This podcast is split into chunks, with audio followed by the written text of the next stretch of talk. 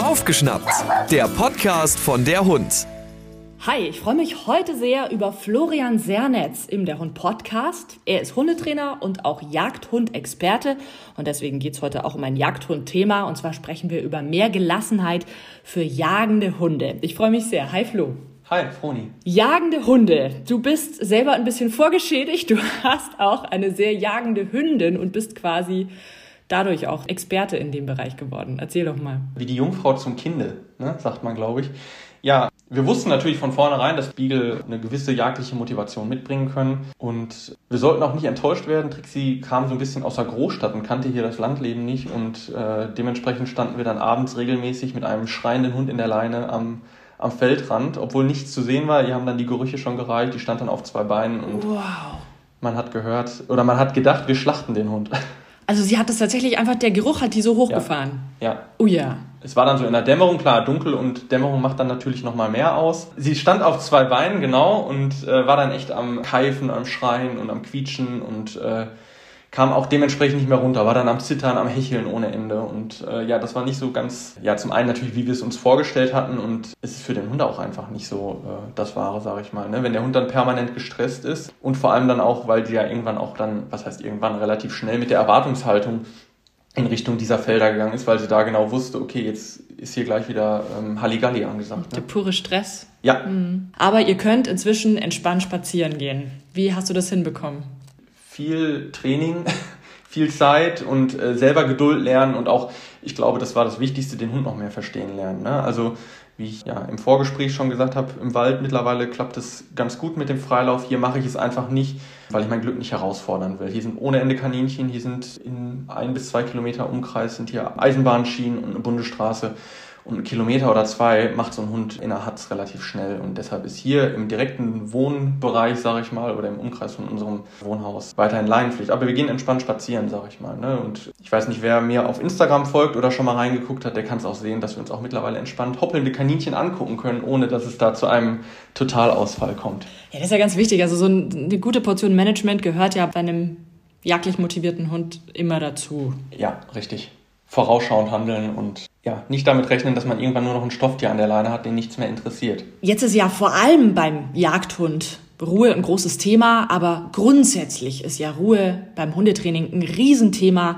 Warum ist es so wichtig? Also ich glaube, zum einen ist es so, weil heutzutage viele Hunde so gehalten werden, wie sie ursprünglich gar nicht vorgesehen waren, gehalten zu werden.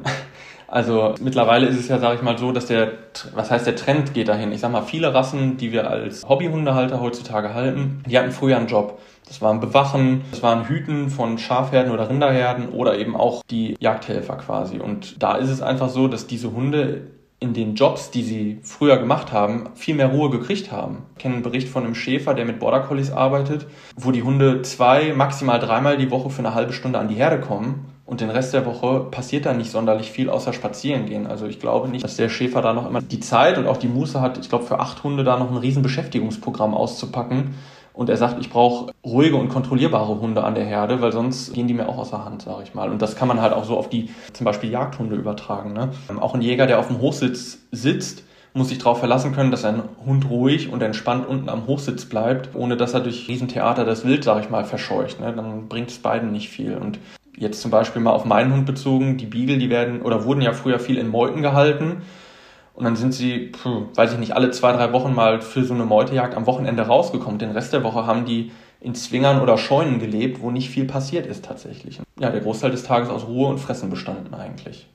Was kann ich denn falsch machen, damit ich keinen ruhigen Hund bekomme?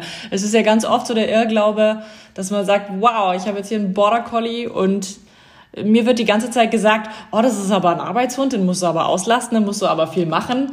Ähm, was mache ich denn mit so einem Border Collie genau nicht? Ich nenne es mal äh, Unternehmungen, wo der Hund komplett alleine handelt, also wo ich mich als Mensch komplett rausnehme. Da kann man natürlich auch so ein bisschen das Ballwerfen nennen, ne, wo ich tatsächlich als Mensch eigentlich nur noch als Ballwurfmaschine fungiere, weil es den meisten Hunden tatsächlich eher darum geht, äh, hinter diesem fliegenden Ball herzurennen, als tatsächlich zu sagen, oh, ich bringe meinem Menschen hier was, habe eine Kommunikation. Man kann da mal ganz schön so einen Test machen, einfach mal den Ball nicht werfen, sondern einfach irgendwo hinlegen und dann den Hund schicken. Das sind viele Hunde, die super auf den Ball abgehen, schon so ein bisschen abgeturnt, kann man schon fast sagen. Da findet halt keine wirkliche Kommunikation mehr statt. Da geht es nur noch darum, so schnell wie möglich wieder den Ball zu werfen, sage ich mal. Ne? Aber sobald ich geworfen habe, ist der Mensch eigentlich schon wieder abgeschaltet tatsächlich.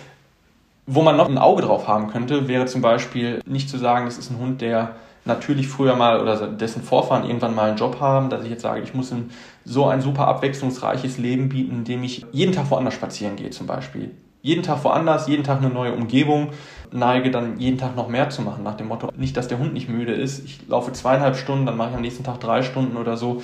Da züchtet man sich schnell wie so ein Marathonläufer, sag ich mal, ran, weil körperlich sind die meisten Hunde tatsächlich nie wirklich müde zu kriegen. Und wie ich da auch schon eben angesprochen habe, es geht darum, so ein bisschen äh, Köpfchen einzusetzen, das aktive Denken anzuregen. Das ist nämlich das, was eigentlich müde macht. Und im Idealfall halt noch in Zusammenarbeit mit den Menschen. Wie bringe ich denn meinem Hund am besten diese Ruhe bei? Gehen wir jetzt mal davon aus, ich habe noch kein Problem mit einem sehr nervösen Hund und will erstmal vorbeugen zu agieren, dass es erst gar nicht so weit kommt. Was kann ich tun? Ich glaube, als erstes mal den Hund gut beobachten. Das Ruhebedürfnis und auch das Bewegungsbedürfnis und ja, irgendwo auch Beschäftigungsbedürfnis hat ja jeder Hund ein anderes tatsächlich. Ne? Das heißt, wenn ich irgendwie den Eindruck habe, dass ich besonders nach langen Spaziergängen nach Hause komme und der Hund muss sich erstmal 15 Runden im Wohnzimmer muss er 15 Mal im Kreis rennen erstmal, dann ist das schon so ein kleines Warnzeichen, wo ich sagen kann, ah, vielleicht hat er tatsächlich so viel Stress, dass ihn das überfordert, so lange Spaziergänge. Ne? Oder auch wenn der Hund im Haus nicht zur Ruhe kommt. Wenn der nur am Rumtigern ist und nicht selbstständig zur Ruhe findet, dann sind das schon so kleine Trigger, sag ich mal. Wann fange ich am besten an? Ja, sobald der Hund einzieht eigentlich. Also ob es jetzt ein Welpe ist oder irgendwie ein erwachsener Hund aus dem Tierschutz oder so. Also eigentlich kann ich es jedem Hund beibringen. Wenn es ein Welpe ist, lässt er sich je nach Welpe vielleicht mal schneller dazu überreden oder auch mal weniger. Und wie mache ich das? Vor allem äh, selber Ruhe vorleben. Ne? Also wenn ich selber gestresst bin und irgendwie den ganz, die ganze Zeit den Hund irgendwie sage, du gehst jetzt auf deinen Platz, du gehst auf deinen Platz und da schon eine riesen Krawatte habe, ist das in der Regel eher kontraproduktiv. Ne? Das also ist meistens das Schwierigste, dass man ja, selber cool bleibt. Ja, total. Auch mir fällt es schwer. Also ich bin auch immer gerne jemand, der auf dem Gas steht, sage ich mal, und auch selber nicht so super zur Ruhe findet. Aber ich muss auch sagen, das erlebe ich auch oft bei meinen Kunden. Es sind dann oft die Leute mit aufgeregten und unruhigen Hunden, die selber auch sehr aktiv sind oder so. Und dann gerät man da schnell in so, ein, ja, in so eine kleine Spirale rein, dass man sich gegenseitig hochschaukelt, sage ich mal. Ne? Jetzt gerade beim Welpen ist das ja so ein Riesenthema. Welpen sind ja auch einfach aufgedrehte, kleine, wuselige, süße Dinger. Aber der Welpe im Idealfall lernt eben schon sehr früh die Ruhe. Wie machst du das beim Welpen? Box auf, Box zu, tschüss, viel Spaß? Oder was gibt es da für Möglichkeiten? Wenn er die Box schon kennt, dann ist das eine Möglichkeit. Aber auch einfach mal zum Beispiel zu sagen, ich gehe nicht auf jedes Spielzeug angeschleppe ein. Das ist ja dann nicht nur Ruhe lernen nach dem Motto, jetzt passiert hier mal nichts. Ist auch ein bisschen Frust aushalten lernen, ist auch ein ganz großes Thema. Oder auch zum Beispiel einfach mal, wenn man unterwegs ist, mal zu sagen, okay, wir sind unterwegs, wir machen mal eine kurze Pause. Ich stelle mal den Fuß auf die Leine, so dass du dich noch hinlegen oder hinsetzen kannst. Oder meinetwegen kannst du auch einen Kopfstand machen, so dass du bequem neben mir stehst. Fuß auf die Leine, damit ich nicht die ganze Zeit noch irgendwie rumzuppel und dann passiert erstmal nichts. Und dabei gucke ich dich nicht an, fasse dich nicht an und spreche dich nicht an, damit du nicht noch irgendwie dadurch wieder ausgelöst wirst. Und das fange ich in kleinen Einheiten an. Ich verlange ja jetzt nicht, dass dann Welpe, wenn wir in einer aufregenden Umgebung draußen sind, dass der da sich für eine Viertelstunde einkringelt und einen Tiefschlaf hält. Darum geht's ja gar nicht, sage ich mal. Ne? In kleinen Dosen so dass ich das auch irgendwie mit einem guten Moment abschließen kann, sage ich mal. Und diesen Moment, dass dieser Moment sich beim Hund festsetzt, so ja, war dann okay, dass wir eine Pause gemacht haben und dann gehen wir weiter. Da muss ich dann auch nicht unbedingt bei der Übung jetzt irgendwie noch Futter hinterhergeben, weil dann hat der Hund wieder schnell diese Erwartungshaltung und wartet eigentlich nur, lernt nur noch abzuwarten, ist aber innerlich nicht wirklich entspannt zum Beispiel. Ne? Das heißt, diese Übungen finden aber erstmal mit dir statt, oder? Also du bist dabei, du bist selber ruhig, du stehst nebendran auf der Leine. Das ist jetzt nicht so, dass der Hund irgendwo allein schon entspannen muss? Also die ersten Schritte sind auf jeden Fall so, dass ich dabei bin. Ne? Also später geht es natürlich auch darum, dass ich sage, du bleibst an der Decke liegen und ich entferne mich mal. Ich kann auch mal weggehen. Trotz dass es hier im Wald spannend riecht und raschelt, kannst du da liegen bleiben. Das können auch Welpen ab einem gewissen Alter, beziehungsweise wenn die Vorarbeit entsprechend gemacht ist, leisten.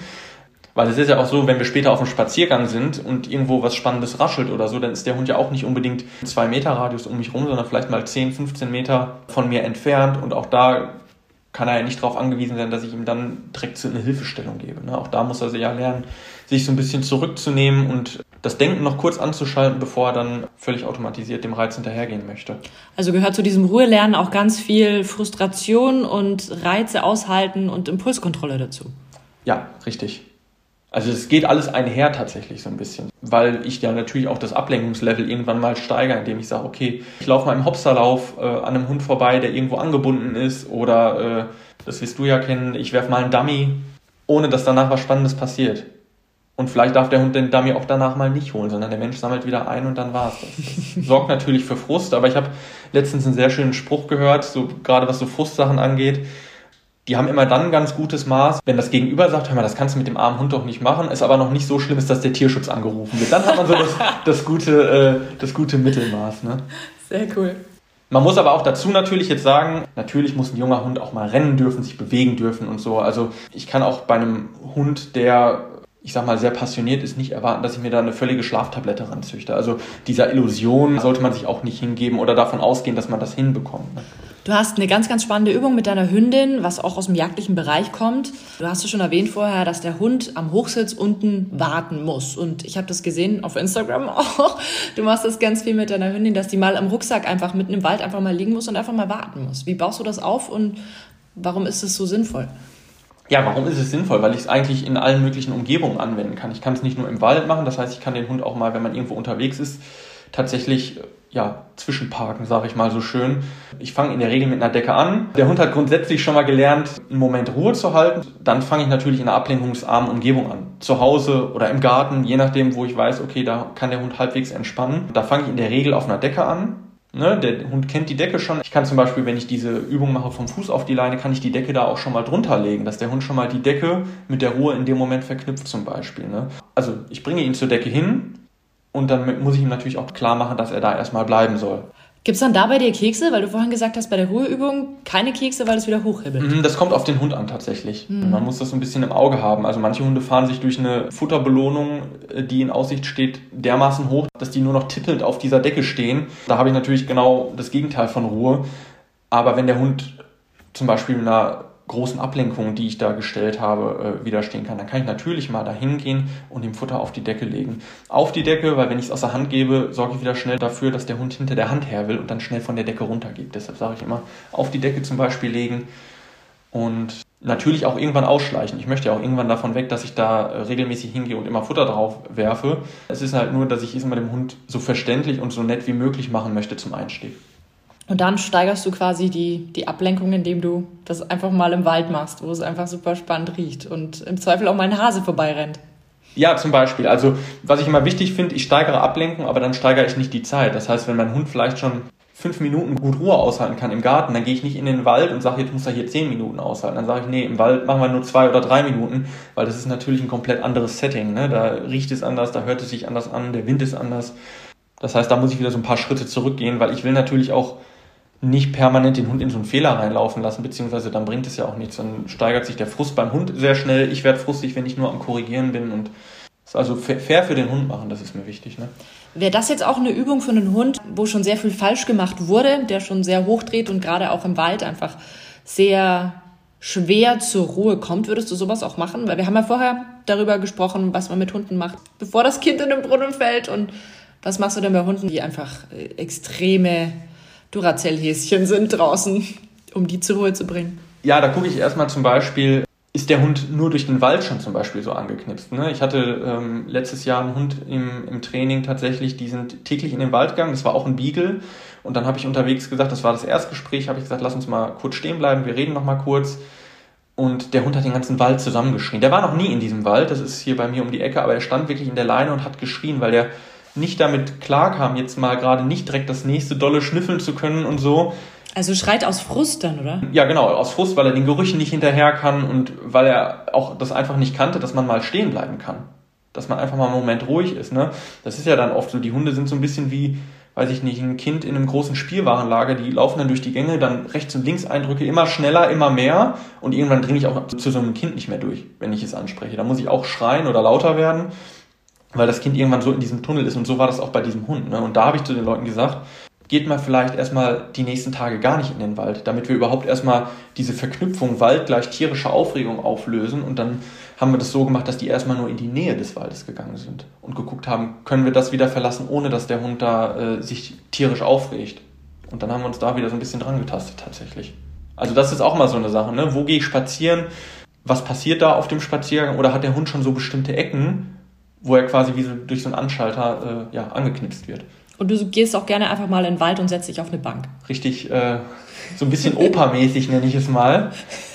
Aber das ist, das ist eine super Übung, die man einfach mal machen kann. Ne? Also man sollte nicht vergessen, auch wenn kein Wild umherspringt, wie spannend das eigentlich ist. Die unterschiedlichen Gerüche, dann raschelt das Laub, dann äh, hören die durch den Wind irgendwie das Laub in den Bäumen und so. Und gerade Hunde, die schwierig zur Ruhe kommen, für die ist das eine gute Übung, wenn ich sage, ich gehe mal in den Wald rein, 500 Meter bis zur ersten Bank, setze mich dahin, schaue aufs Handy oder lese ein Buch, damit ich den Hund auch nicht die ganze Zeit anstarre nach dem Motto, beruhig dich doch mal, weil das äh, verunsichert die meisten Hunde dann doch eher so ein bisschen. Und nach 20 Minuten oder einer halben Stunde, je nach Hund, gehe ich wieder und dann sind die oft platt.